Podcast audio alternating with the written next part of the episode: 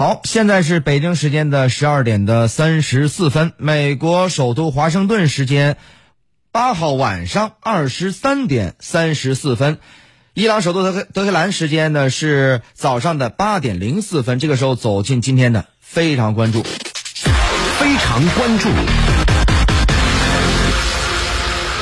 那么，据伊朗媒体报道呢，作为对美国打死伊朗军事指挥官卡西姆·苏莱曼尼的报复行为。伊朗伊斯兰革命卫队八号凌晨向有驻有美军的两个伊拉克军事基地发射了数十枚的导弹。呃，导弹。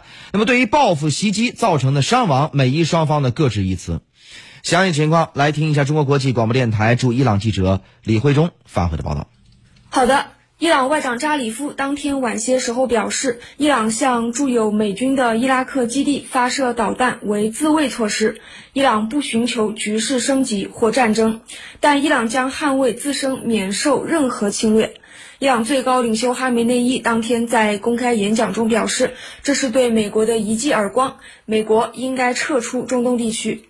伊朗军方宣称，如果美国对伊朗的反击再进行还击，就要袭击阿联酋迪拜。和以色列城市海法，伊朗政府发言人拉比伊说：“我们不寻求战争，但对任何侵略都将做出更强硬的反应。”总体来看，伊朗方面的反应，一是展示自己的实力，威胁美国还手的话将付出巨大代价；另一方面，表示自己并无战争意愿，也不想冲突扩大化。主持人。嗯，我们注意到啊，关于这次袭击的造成的伤亡啊，美伊双方是各执一词，这又是怎么回事呢？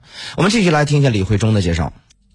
伊朗多家官方媒体报道称，阿萨德基地内至少有八十名美军死亡，两百人受伤，同时造成美军直升机和其他军事设施严重损毁。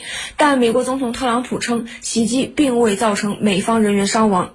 有美国媒体表示，十五枚导弹有十一枚击中了基地，另有四枚打偏。导弹击中的区域并无美军人员，且美军对伊朗导弹来袭早有预警。